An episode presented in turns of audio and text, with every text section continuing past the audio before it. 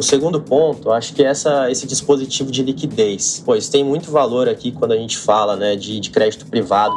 Essa é uma característica muito vantajosa quando a gente compara com a compra direta. Bem-vindos e bem-vindas ao Mind Asset, o podcast da Itaú Asset. Eu sou a Clara, da equipe de comunicação, e hoje a gente vai conversar sobre a estratégia de investimento em fundos de infraestrutura, que são fundos isentos. E o que, que isso significa? Fundos isentos são aqueles que contam com isenção de imposto de renda para as pessoas físicas. E para entender mais sobre o porquê, as vantagens desse tipo de investimento, seus diferenciais e estratégia de gestão, Hoje eu conto com a presença do Luiz Alves, que é gestor de crédito da Itaú Asset. Luiz, seja muito bem-vindo ao Mind Asset. Muito obrigado, Clara. É um prazer enorme estar aqui com vocês e agradeço a chance para falar um pouquinho dessa classe de investimento tão interessante que é a dos fundos incentivados de infraestrutura. Legal, então vamos começar. Luiz, como eu falei, né, os fundos isentos são aqueles que investem em títulos privados vinculados a empresas ou projetos de infraestrutura, que são as chamadas debêntures incentivadas. Então, eu queria que você comentasse rapidamente para a gente iniciar sobre o que é esse instrumento de investimento. Claro, muito legal. Bom, como você bem disse, né, os fundos de investimento em infraestrutura, os FIINFRA, eles são veículos que investem a maior parte do seu patrimônio em debêntures incentivadas de infraestrutura. Acho que, em primeiro lugar, né, o que são as debêntures? Debêntures são títulos de renda fixa que são emitidos pelas empresas para financiar suas mais diversas necessidades. Quando o investidor ele compra uma debênture, ele está emprestando dinheiro para a empresa, né, que em troca tem que devolver o dinheiro que ele emprestou e, e uns juros né, por esse empréstimo dentro de um prazo acordado. Né, um, é um contrato que é feito entre as duas partes. No caso das debêntures incentivadas de infraestrutura, apesar desse nome grande, a dinâmica é a mesma aqui. Né? Só que nesse caso, é, essas debêntures elas surgiram com o objetivo específico de viabilizar as empresas captarem recursos para investir em projetos de infraestrutura.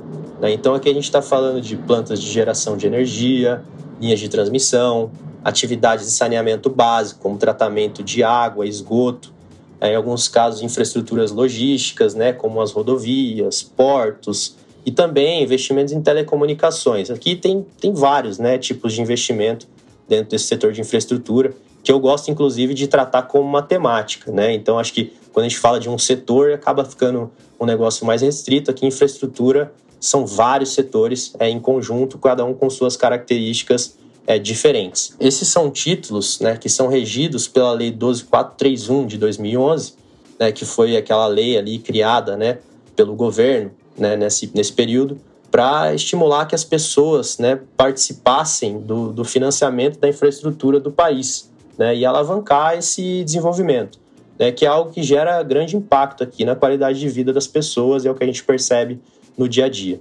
Bom, legal, Luiz. E como você disse mesmo, né, infraestrutura engloba os setores de energia, transporte, concessões de maneira geral, saneamento. E quando a gente fala de Brasil, ainda há muito potencial para ser capturado com esses tipos de investimento, certo? Perfeito, Clara. E, e eu trouxe alguns dados aqui bem interessantes para a gente tratar desse tema, né? Tentar quantificar o tamanho desse, desse desafio. Né? Hoje a gente sabe que o Brasil ele precisa mais que dobrar é, o seu nível de investimento histórico aqui em infraestrutura para fazer frente aos seus gargalos, tá? Então tem um estudo da Associação Brasileira de Infraestrutura e Indústria de Base, que eu gosto bastante de, de citar ele, porque eu acho que ele traz é, números, acho que bem palatáveis, né, para a gente entender o tamanho desse desafio, é, que ele diz que, bom, o Brasil precisa de investir cerca de 4% do PIB em infraestrutura nos próximos 10 anos para que o país supere as suas deficiências. Tá? Então, quando a gente fala disso, 4% do PIB, é, para ter uma ideia de volume financeiro dessa, dessa oportunidade que a gente trabalha aqui, a gente está falando de quase 400 bilhões de reais por ano em investimento em infraestrutura. Historicamente, a gente investe cerca de 150, 200 bilhões de reais por ano. Tá? Então aqui esses números eles demonstram que a gente está falando aqui de uma oportunidade que ela é Nossa, imensa. Com certeza. Quando a gente, assim, como brasileiros na pele a gente entende, sabe quão quantas deficiências nesse aspecto em termos de infraestrutura a gente tem, mas quando a gente fala do volume financeiro que a gente deveria estar investindo para suprir isso, realmente fica muito evidente quão, quão longe a gente ainda está e quanto há de potencial, né? Cara, perfeito. Assim, e dado o tamanho desse desafio, né, ele é muito grande.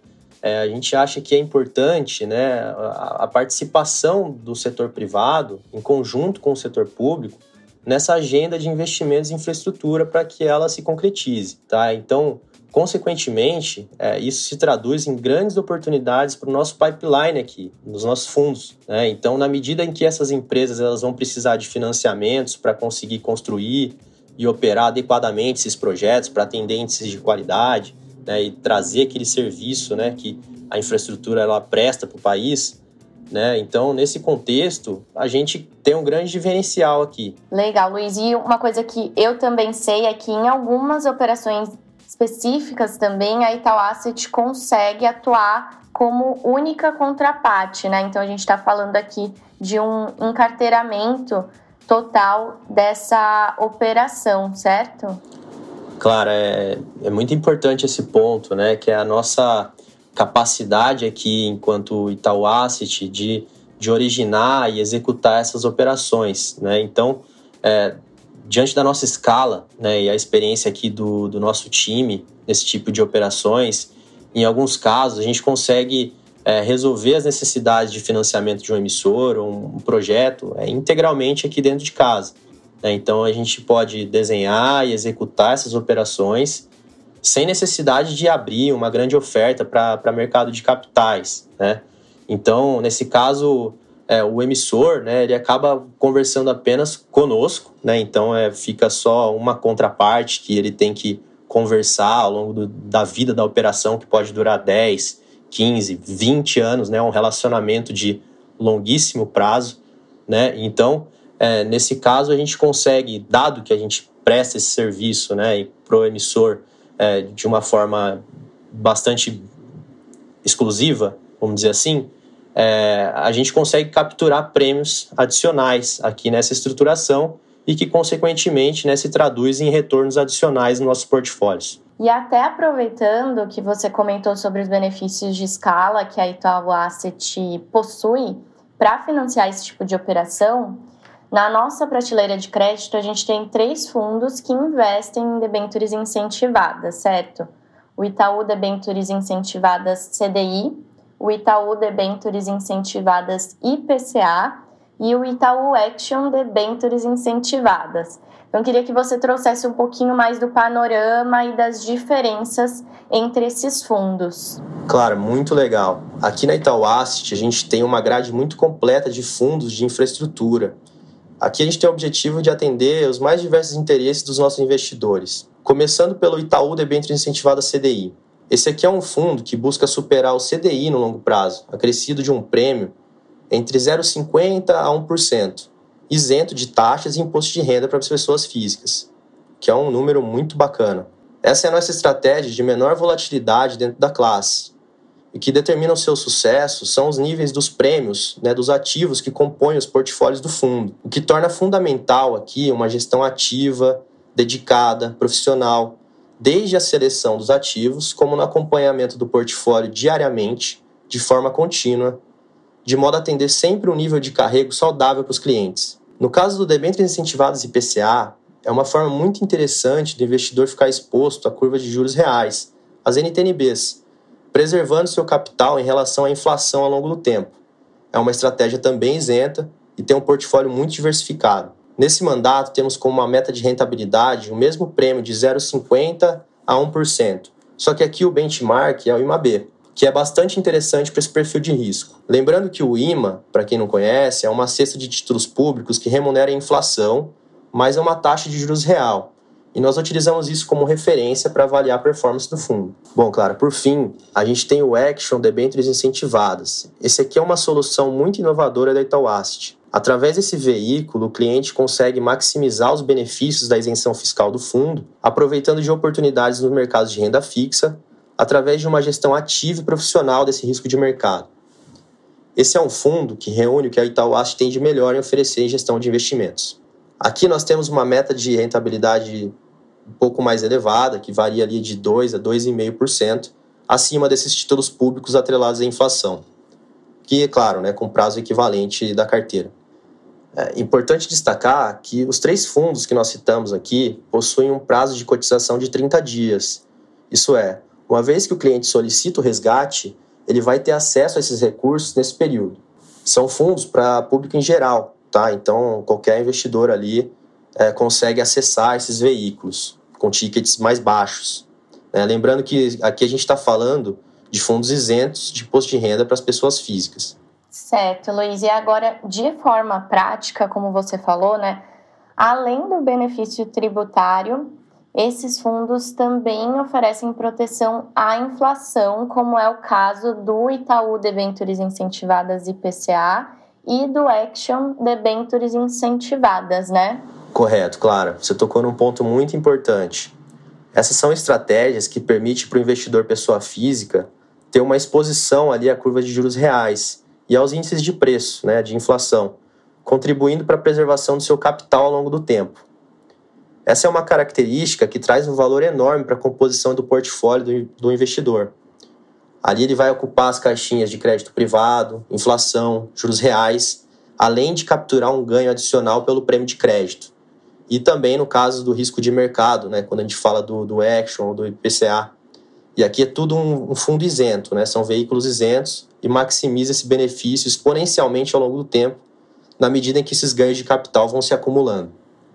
Uhum, não, é muito importante para o investidor ter esse entendimento, né? Agora, Luiz, quando a gente compara o investimento em fundos de debêntures incentivadas a outros tipos de investimento que também oferecem proteção contra a inflação, né, como é o caso das letras, que são títulos de crédito bancário atrelados à inflação, ou os próprios títulos do Tesouro indexados à inflação também, como as NTNBs, quais são as diferenças do investimento via fundos, né? Que, que, quais são os diferenciais em si quando o investidor opta por investir através de um fundo de investimento com essa estratégia? Bom, Clara, na nossa visão, o investimento via fundos traz vários benefícios quando comparado à compra direta desses ativos. Vamos explorar alguns aqui que a gente acha muito importante.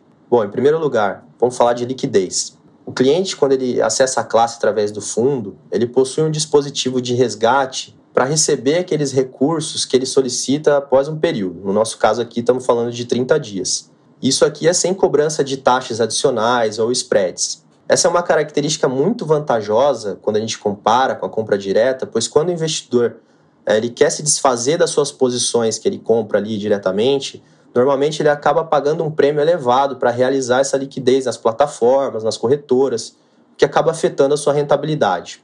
Além disso, a gente precisa falar de diversificação. Nossos portfólios, eles possuem mais de 50 ativos de emissão de mais de 30 grupos econômicos, nos mais diversos setores aqui de infraestrutura, com prazos, taxas, estruturas e garantias diferentes, que acaba trazendo um, um pacote ali, um equilíbrio muito saudável do risco-retorno. Isso é possível devido à nossa escala, tá, Clara? É, na mesa de crédito da Itaú a gente faz gestão de mais de 250 bilhões de reais em fundos de crédito. A gente aqui tem uma carteira que ela é maior do que alguns grandes bancos. Isso nos permite ter uma escala diferenciada e uma capacidade de obter negociações muito boas com os emissores e as contrapartes de mercado.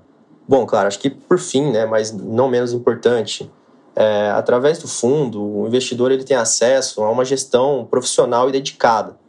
Aqui na Itauast, a gente tem a maior equipe de gestão de crédito privado do Brasil.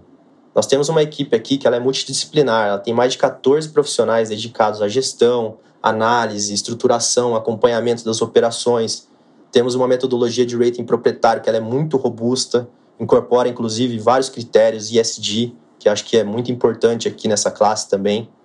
E essa gestão nos permite, por um lado, capturar retornos adicionais, usando essas estratégias de gestão ativa né, no portfólio, e também ter um controle muito robusto dos riscos.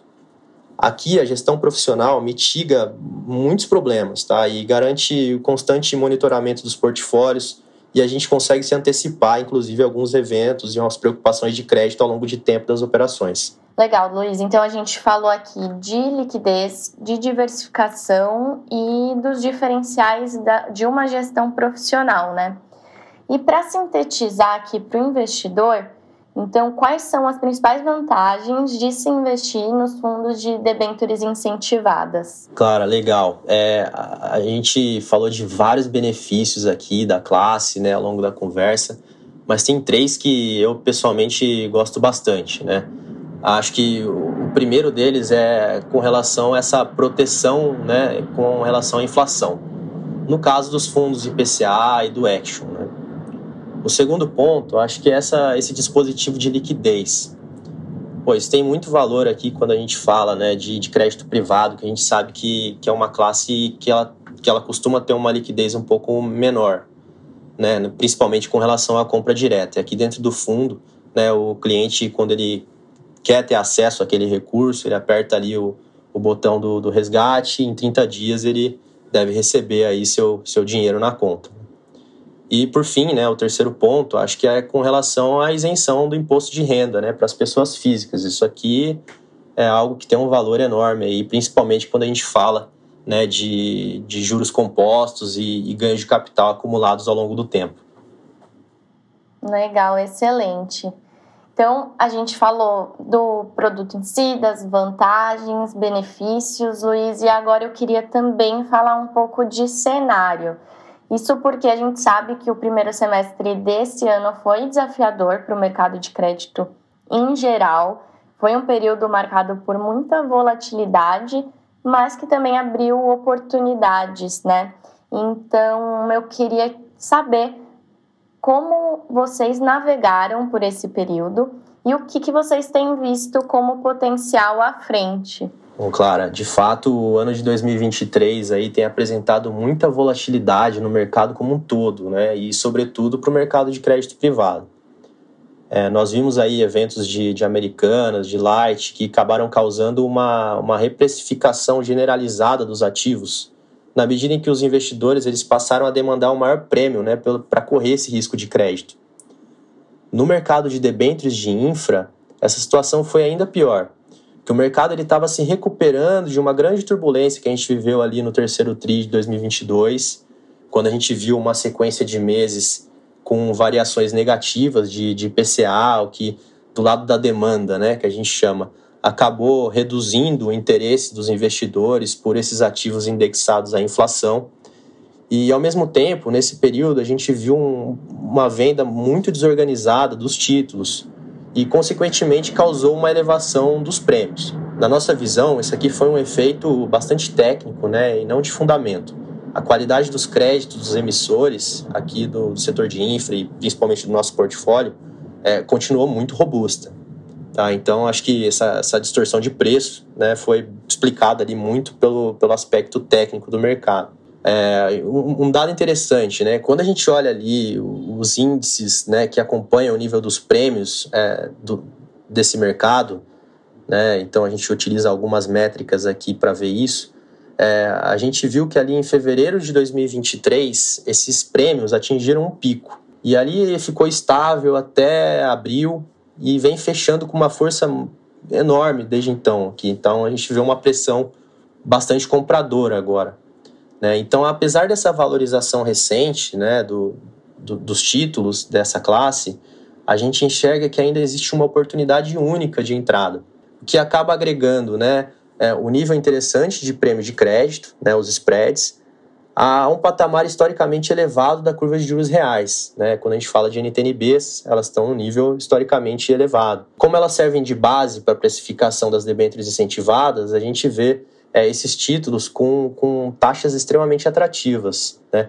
Hoje é possível você encontrar ativos de, de emissão de algumas empresas ou projetos com uma característica de crédito excelente, é, em alguns casos é, apoiados por, por garantias bastante robustas, Tá? Então a gente consegue enxergar prêmios ali hoje próximo a IPCA mais 6 até 8%, tá? com prêmios sobre as, a, os títulos públicos é, indexados à inflação, né, as NTNBs, entre 0,60% até 2,5% ao ano, que é uma rentabilidade muito interessante para contratar para o longo prazo, né, garantindo a, a isenção fiscal. Legal, então tem bastante potencial a ser capturado pelo investidor que quer se posicionar nessa classe de ativo, né? Perfeito, claro. Legal. Bom, Luiz, agora já se encaminhando para o final do nosso episódio, eu queria que você trouxesse uma visão também sobre equipe, né? Então, quais são os diferenciais da expertise de crédito da Itaú Asset, do processo de investimento e como é que isso influencia, de fato, na performance que a gente consegue alcançar nesses tipos de estratégia? Claro, é, tudo isso que a gente falou aqui, né, todos esses diferenciais, é, só são possíveis, na nossa visão, é, numa casa tão robusta quanto a gente fala de tal asset. Né? Aqui a gente tem um processo de investimento que tem se provado muito acertado, né? desde a escolha dos ativos até o monitoramento do portfólio, é o nosso processo do dia a dia aqui de, de acompanhamento dos riscos. É, então, essa é uma estratégia que, que nasceu há dois anos e hoje já são mais de 2,6 bilhões de reais em patrimônio né, aqui nesses veículos. Né, então, que agrega aí mais de 12 mil cotistas que acreditam no nosso trabalho. Como já mencionado, aqui a gente tem uma equipe dedicada à gestão de crédito que é a maior do Brasil. É uma equipe multidisciplinar, com foco em gestão dos portfólios e foco também nos ativos. Nosso time possui profissionais aqui que são extremamente experientes que eles são capazes de analisar esses ativos no detalhe. Né? Então, aqui, detalhe para a gente é muito importante, que é o que acaba determinando o sucesso ou não né, de uma você entrar numa operação que vai durar ali 15 anos, 10 anos.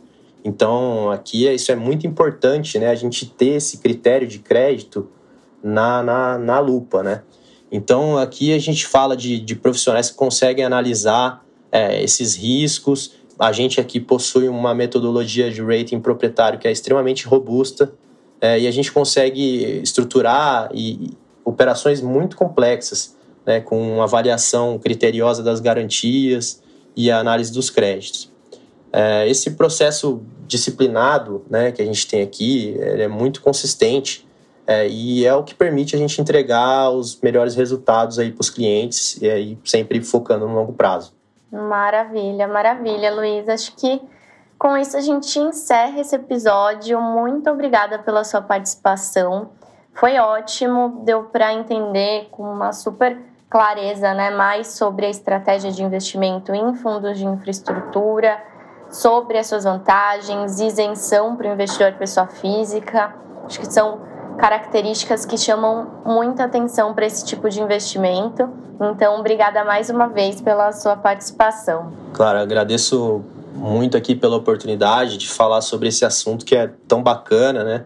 E a gente fica à disposição aqui para tirar as dúvidas que surgirem. A gente vai ficar muito feliz em poder falar mais sobre essa classe de ativos que tem tanto a oferecer aí para o portfólio do, do investidor brasileiro. Com certeza, com certeza. Bom, e se você, nosso ouvinte, quer saber mais sobre as nossas estratégias de investimento em fundos de infraestrutura e conhecer as nossas alternativas, a prateleira em si, como o Luiz trouxe aqui, basta acessar o link da descrição do episódio. Entre eles, você também encontra um link para um material super didático que a gente preparou para tirar suas dúvidas em que você encontra mais informações sobre os três fundos abertos que a gente explorou aqui nesse episódio e também sobre o IFRA 11, que é o nosso fundo listado de infraestrutura. Então, não deixe de acessar os links e de nos seguir na sua plataforma de áudio preferida para ficar por dentro dos nossos próximos episódios. Até mais!